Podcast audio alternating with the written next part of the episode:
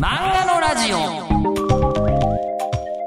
これねラジオのパーソナリティとディレクターの関係と漫画家さんと、えー編集さんの関係ってめちゃくちゃ似てるんですよ。どうも、えー漫画大賞の発起人とか、えーしております。どうも日本放送のアナウンサーの吉田久典です。今も運営もしてるんですが第1回、えー漫画大賞を受賞したこう石塚真一さんが今回は来てくれているんですけど、えー今日はですねあの前半まず担当編集勝木さんという方が出てくるんですけどこの勝木さんのお話です。で、えーいろんなタイプのこうやっぱりいるんですよ編集さん今までお会いしたところによると。で勝木さんはあのかなりスタイルが独特だなっていう感じがお話聞いててしました。でそして本質的なんですよ。えーであと今日あの後半なんですけど、えーぶっちゃけて言うと繋がんなかったらしいです。綺麗には。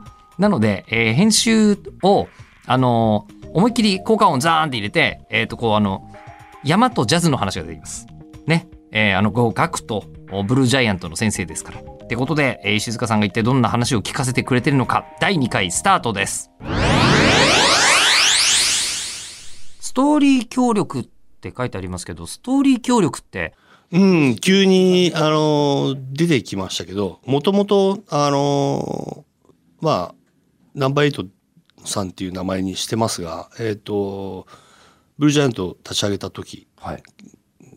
から、もうすでに彼が、あの、担当編集でして、で、あの、まあ今、フリーになりまして、で、クレジットが、あの、つくようになりました。なので、まあ、言ってみたら、本当にこう、昔からこう、ストーリーの行き先、こっちに行くんじゃないか、あっちに行くんじゃないかっていうのは、絶えず、あの、舵取りはしてくれてましたね。はい今もです。と、もともと小学館の編集さんだった方ってはいことですよね。もともと、はい。まあ、勝木さんって言うんですけど、まあ、名前言って大丈夫だと思います。勝木さんって言います。はい。この間、あの、早々のフリーレンうん。が、あの、こう、大賞を取った時に、はい。えーやっぱり編集さんがいらっしゃって、はい。編集さん、その編集さんの一番初めのうん担当指導みたいのが勝木さんだったって話で、で、あ勝木さんが、はいあの、今回撮ってやったなって言ってくれたっていうのがすごい嬉しかったって話を、を実はこの間聞かせてうん。くれましたが、いや、なんか、そうですね。あのーなかなかな、こう、僕からすると天才肌の人で、この人の頭の中どうなってるんだろうなっていうのがよく思ううことですね。うん。その勝木さんは、はい学の時からそうです。担当されてるんですね。一番最初僕が、あの、新人賞いただいた時から、あの、勝木さんともう一人、あの、ついていただいたんですけども、で、まあ、勝木さんと学が始まり、で、ブルージャイアントもまた、あの、まあ途中、担当の方は変わったんですけども、またブルージャイアントから勝木さんで、はい、始まって、なんだろうな、あの、もう一回こう、舵取りというかね、あの、してもらってる状態です。はじゃあ、い。うん。あの、学は、まあ、連載で、あの、スケールのものをやるの初めてだったわけじゃないですか。はい。あの、学の時は、勝木さんに、例えば、こう、どんな話をして、ああなっていったんですか？えーっと、あの頃は、勝木さんは、ず最初の2巻ぐらいまでなんですよ。あの、うん学で言ううんと。なので、当時は、まあ、トレーニングに近かったですよね。あの、増刊号だったんで、2ヶ月あるんですよ。はい。っていうことは、あの、いろんなことを試せる時期だったし、僕も漫画書いたことなかったんで、そのこう、トライアンドエラー繰り返せる、あの、時期だったんですよね。で、それを、こう、なるべく、あの、手取り足取りないように勝木さんが投げてお題を投げるとするじゃないですか。例えば、学で言うと、次の話どうしようかって言った時に、めっちゃ寒いとかしか言わないんですよ。そういうこと、え？そういうお題の出し方なんですか？ああるんです。以上みたいな。で、僕がそれを題に二十何ページ書くと、あの、うん、じゃあこうしてみようかとか、いうことであったりとか、だからまあ、トレ、トレーナーでしたよね。トレ、いや、あの、編集の方ってみんなやっぱりトレ、トレイン、あトレしないと。トレーナーね。はいはいはいはい。はい。はいあの、しないと、あのーやっぱ新人さんをこう育てようという、あの、まあ、い育てようっていうのもあれかもしれないけど、あの、サポートしようという思いがやっぱ皆さんあるので、まあ、その中の、あの、僕はたまたま勝木さんがあのトレーナーだったんですけど、あのーで、今も続いてるっていう感じですよね。だから最初本当に2巻ぐらいですかね、こう、あの、わーって。で、その後は外れてしまったんで、あの、もうあとは、あの、自分で漕いで行って、えまあ終わったというところですね。額に関しては。で、ブルージャイアントはもうずっと、あの、頭からいやってますね。なんで、今日はすごくいい機会で、あの、あのシーンはどうだったのか、このシーンはああだったのかっていう、こう、ブルージャイアントに対して質問をいただく、あの言葉はどうしてとかいうときに、あの、いや、あの、ナンバーエイト、川崎さんが、あの、こうじゃないかって言ったとか、いうことがすごくたくさん、ほとんど、そんな感じなんですよ、ブルージャイアントの作り方って。なので、あの、ちょっとそれを、あの、言えて、肩の荷が下りるなっていう。まあ僕も考えますけど、打ち合わせ、打ち合わせっていうのも非常に短くてですね、1時間があったら長い方で、で次の話どうするって言って集まるんですけどもあのまあねコロナじゃない時は喫茶店でああったりとかしてあのじゃあ次どうしようかっていうと僕がメモを持つ。でナンバーエイトさんがあのあ混乱しますねこれ勝木さんでまとめよう勝木さんがあのじゃあ例えば次はまあアメリカで行ったらこっち方面に行くんじゃないかなって。で、僕が、うんうん。追い、追ってくっていう形なんですよね。で、車、じゃああれだね。こういうこっちになるね。とか言ったら、うん、そうそうそう。っていうようなので、まあ同じ景色を共有できたら、打ち合わせ終わりっていう。うんで、そこのシーン、メインのシーンはこれなんじゃないかっていうのができたら、僕に今度投げられるんですけど、結局、その打ち合わせでやったものと、僕が、キャラクターの中に本当に人間として、あの、描くことは、ズレがあるんですけど、勝木さんのものとは多分ずれてるんだけど、それはそれでいいんですよね。成立してれば。うん、というなんか、あの、作り方をしてて、僕はどっちかというと、こう、あの、まあ、頼ってる側ですね。はい。あの、勝木さんを呼ばざるを得ないような、こう、あれに、こう、いやいいですね いやあのぜひ編集っていうものって、実はとても重要。あの、そう。すごい仕事をされてるんで、みんな。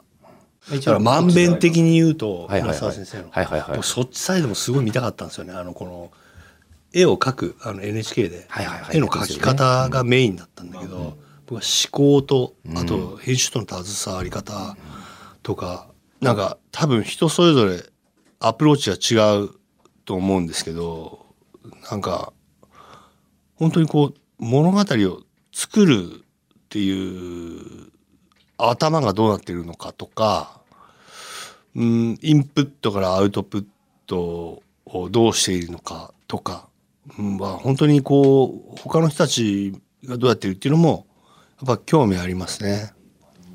は実はそう半分以上かな。僕からするととっても重要な要素だと思いますね。でしかもそれってあの意外と漫画になってないんですよね。そうそれ解き明かしてくださいよ。なんでなってないのかっていう。お願いしますよ。でもね実は僕そこは実はこのラジオでやりたいこと一つうん。でラジオの方が多分向いてます。うん。なんでかっつうと絵にはなんないんですよ。うんうんうん編集さんと漫画家さんのそうですね。関わりのそこってで今日本放送のポッドキャストシリーズが始まってて一個アメリカでめっちゃ受けてるビジネスウォーズっていうのやってるんですうよ。ん。で俺あれすごい面白いと思ってるんだけどあんまりうちの会社でも聞いてる人いないんだけどビジネスウォーズってビジネスの話だから、うん。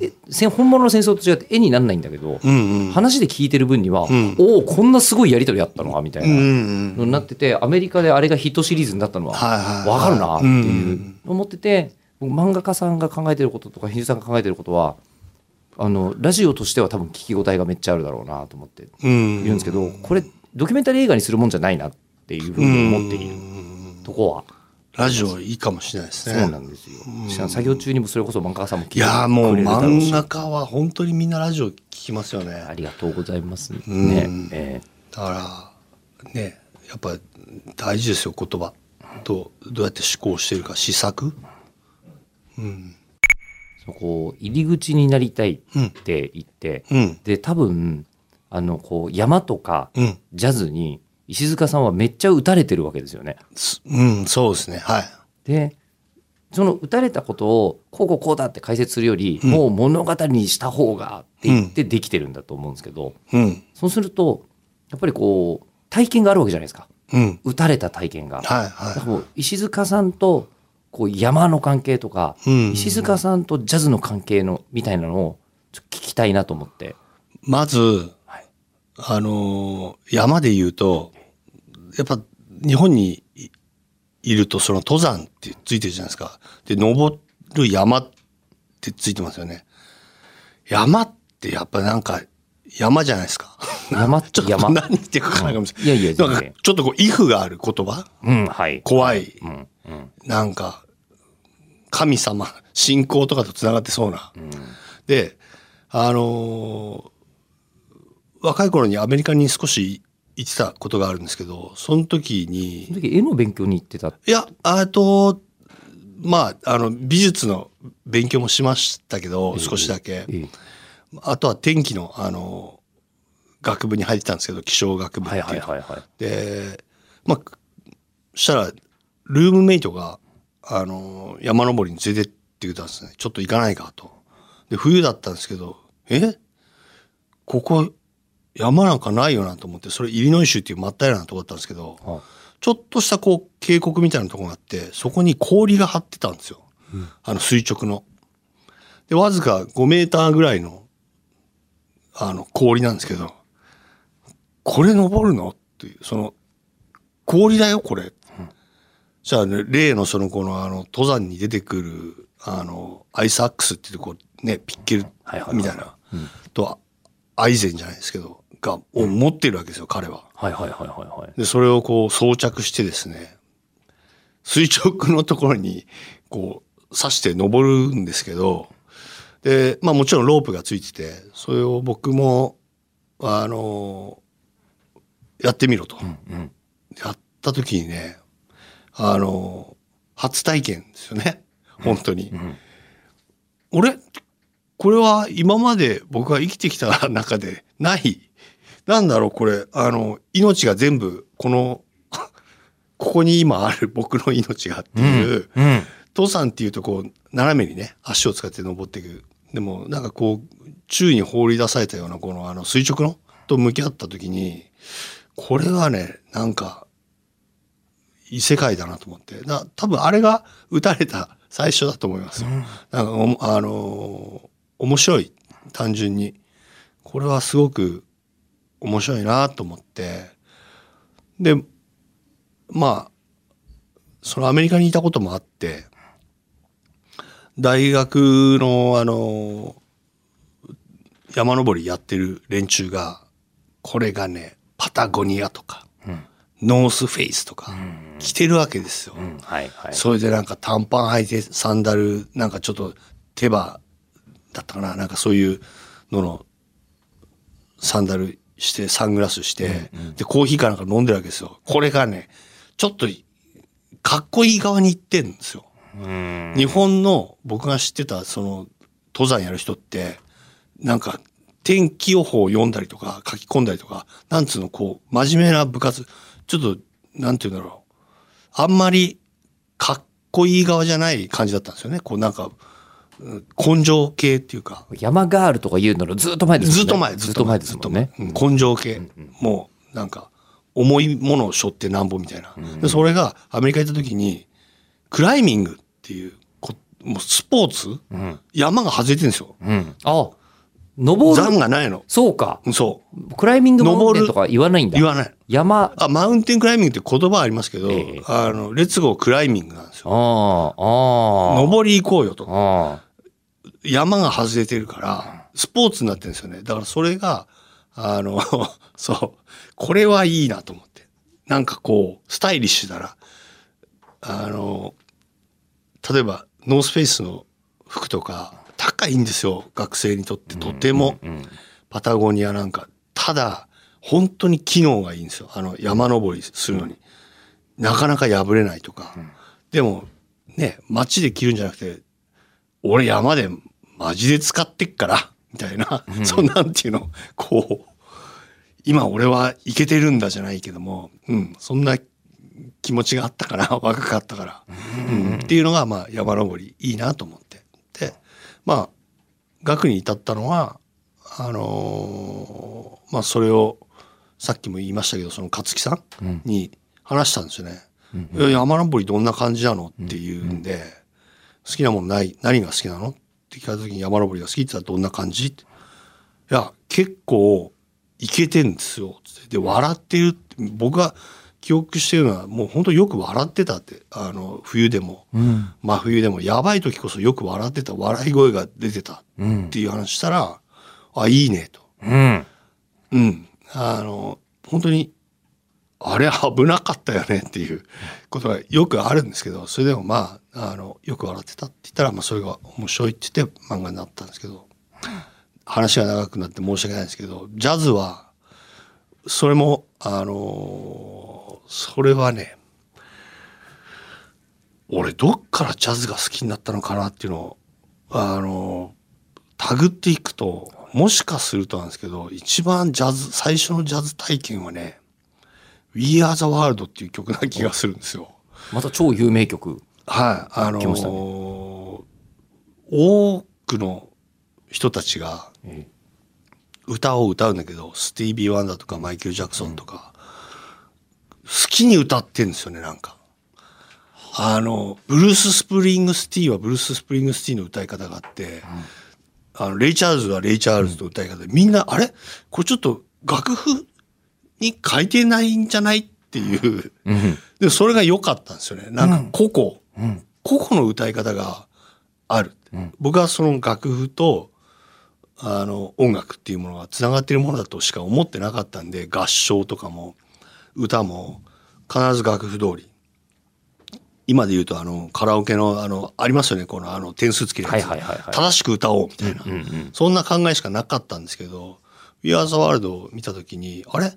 なんかこのアメリカの人たちは随分と自由にやってるなって思ったのが多分あって、うん。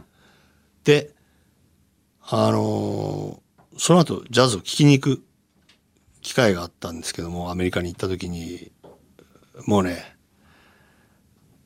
打たれた。あの、自由さに。はい。それはもう、あの、アメリカに行って初めて、そんなスタイルのものを見た。すうんとね、厳密に言うともう一段階前があるんですけど、今度、えっ、と、We Are the World は中学生の頃。はいはいはいで、学生になった時に、あのー、友人がギターをやってたんですけど、す彼がね、ソロっていうものをやったんですよね。その、あの、曲と曲の間の。そしたらね、そこには楽譜が存在してないんですよ。で、自由に弾いたんですよね。それがなんでできるのかがもう謎だったし、羨ましかったし、かっこよいいなと思って、こんな楽しいことないなって思ったんですよね。で、まあアメリカに行って、ジャズっていう音楽があるんだって言って見に行ったら、もう全員そのソロなんですよね。はがあるわけですよ。こんな自由な音楽がないなと思って、あの、しかも、こう、胸を打つんですよね。言葉がなくても、そのプレイで吹いていることですごく胸を打つ、打ってくることがあって、まあそれが入り口かなはいジャズのもう打たれたっていうはいあのジャズはうん。やったんですか？僕はいや全然やったことないです。あの楽器は楽器はすうーん趣味としてあの吹いたりしますけどでも誰かと一緒にやるっていう勇気がねなくて。と吹くっていうのはさやっぱりサックス？サックスも吹きますね。はいサックス、えっとテナーテナーサックス。はい。テナーサックス吹きますね。でそれは吹き始めたのは、あのアメリカにいる時ですか？時ですね、あのーレンタルで楽器を借りてきて、ん。あのレンタル楽器で。それであのドレミファソラシドから「おお音出るじゃん」と思って「桜桜」みたいなの吹いてみたら「おおジャズになる」みたいな。あのサックスで吹いた瞬間に「あれジャズになってる」みたいな、いうのでもう嬉しくて、はい、でもまあなんかバンドで一緒にやったりとかはしたことないですけどね、うん。やってみたいなとも思いますけど。まあ、でも聞く方はうん。そこからも楽しく、そうですね。あのーなんだろう、グッとくるプレイヤーに会いたいなって、こう、思って、あの、行くようになりましたね。アメリカはすごくん値段も安かったですし、ジャズを聴くアクセスが、なんだろう、すごいいいんですよね。日本だと、ちょっとこう、大人のね、音楽っていう感じがするんですけど、まあ、アメリカもそういう面はありますが、なんかこう、ヤンキースの帽子かぶって T シャツ短パンジーンズみたいな人たちが結構聞きに来てるんですごくこう気楽な、うん、とこだったん。ですよね。東京で言うなら寄せみたいな感じかもしれないあ、そうそう。あ、寄せそういう感じなん。だ。寄せってそん。な感じなのあのあ僕落語研究会出身なん。ですけどああ、そうなん。ですか。えそん。な気軽に聞けん。すかあの今はもう定石って言って毎日やってるとこって、えっ、と都内にえっ、と池袋上野新宿えっ、とあと浅草、うん。まあ、。一応こう国立演芸場も入れていいのかなって5箇所ぐらいになっちゃいましたけど。なんか T シャツじゃ入れないイメージ。全然。え？ええ。いやもうもう僕中学生ぐらいの時とか。伝統芸能としか思わないですよあいやもう歌舞伎と落語じゃ全然違いますよ。ああ、ええ。そうっすか。もう落語はもうあの本当になんて言うんでしょうね、えーみんなダルダルの格好で入ってって。あ、それいいっす。よ。あ、じゃあそれは僕の知らないええことだ。そうなんだ。ガーッともう一日中いてよくて、ええ僕もう1500円2000円いや大人じゃなかったら1500円でよかったな、うん。中学生の時と1500円払って朝から晩までいられるので、あ、すごいエンターテインメントですよね、そうなだとしたら。そうなんですよ。うーん。案外その、その敷居問題、はいはいはいはい、はい、知られてないかもしれないですね。敷居がね高いからね。なんか落語とか言うと、おってこう伝統とかうん。思ってしまうと、こう敷居っていうのはね、わかんなくなるもんだな。あ、そうなんですか。T シャツで入るんですね。全然もうそれでだってね今落語ブームになっちゃいましたけど。僕中学生とかだ大学生ぐらいまでまあ本当にもう超マイノリティとして落語が好きだったんですけど、落語500円で見られるやつ、はい。えー俺以外にも10人もいないなみたいな回とかうんいっぱいありましたよ。えーそれがもう今やねあのこうそれあの鈴本の早朝寄せとかあのす末広亭の深夜寄せとかあるんだけど、うん。もう今ぎゅうぎゅうで入れないっていう。ええうん。いやわかる。時々あんたなそんなことみたいな。今もじゃあそれはもうすごい大ブームなんですね。今ね大ブームですね。うん。ねなんかね歴史上で今落語家さんの数が一番多いんですって。えええーみたいな、ええその昔はねあの、なんですかね。あのそのまだ娯楽が本当テレビとかなかった時代は、みんなもう街の娯楽それだから、うんうん。ええあの東京だけで数百件寄せがあったんじゃなかったかな、ええね、という時代もあったそうです。いや、今が多いって、それはいいですね、すごく。ね、増えてるっていうのは、なんか、へえ。うん。まあでも本当ジャズに近いと思いますよね。落語も好きにやって帰るっていう。うん。えそうそう。全部あれもソロだし。うん、そうですよね。ね。えなんか、枕ってあるじゃないですか、こうはいはいはい頭につけね。つける話？あれもなんか、ジャズっぽいですよね、なんか。そういえば。そうだ。あのそうです。枕は自由で。で古典はあるんですよ、で古典のストーリーもちょっとずつ変えてよくて、えー。この人のこの部分が素晴らしいみたいな話になるんですよ、はいはいはいえー明けガラスのそのなんかね、えー、と甘納豆を食べるところがいいみたいな。そんな細かくしなくてもいいだろうって感じもするんだけどあるんですよ。そうか。でね落語家さんにジャズ好きすっごい多いですよ。だからジャズ好きに落語が好きってのも多いんですよね。あ、そうなんだ。そう。僕あんまり落語す2回ぐらいしかその聞いたことないんですけどだからあんま面白いだろうなと思うんですよね。こうあのみんな人それぞれ違うんで、ええうん、だからまあうねつ似てるかもしれないですよいうね。とこは、なんかありそうですね。で多分落語が好きで、うん、話し方伝え方ね見せ方全部込みですもんね。だからラジオパーソナリティってすごい重要なんじゃないですかそういう部分がきっとね。それそれをいただいてから思うんですけど、うん。なんか何か伝えたいことがあって、ラジオパーソナリティがあるっていう人がいるんですけど、うん、違うんじゃないかなっていう気がして、ほうほうほう。あの、単に喋るのが好きなんですよ。ああ、ほんと喋るのとか人と話聞くのが、うん。そう、喋るのと聞くのが好きなんですよ。うん。シンプルに。はいはいはで、そうなると、自然に、まあまあ、もう本番中が楽しくてしょうがないんでい。すけど、うん。常に。うんで、今もそんな感じなんですけど、はいはいはいとっても。ねだから伝えたいことがあるわけじゃなくて、作業が好きなんですよ。うん。そので、あの、石川さんも、うんそのこう、ジャズマンになりたかったっていうのとはちょっと違ったわけじゃないですか。違いますね。ちょっとなぜ、その一旦は味わったかもしれないけれども。うん。で、漫画を描くのを、うん。が、なんて言うんでしょう。あの、好きですか？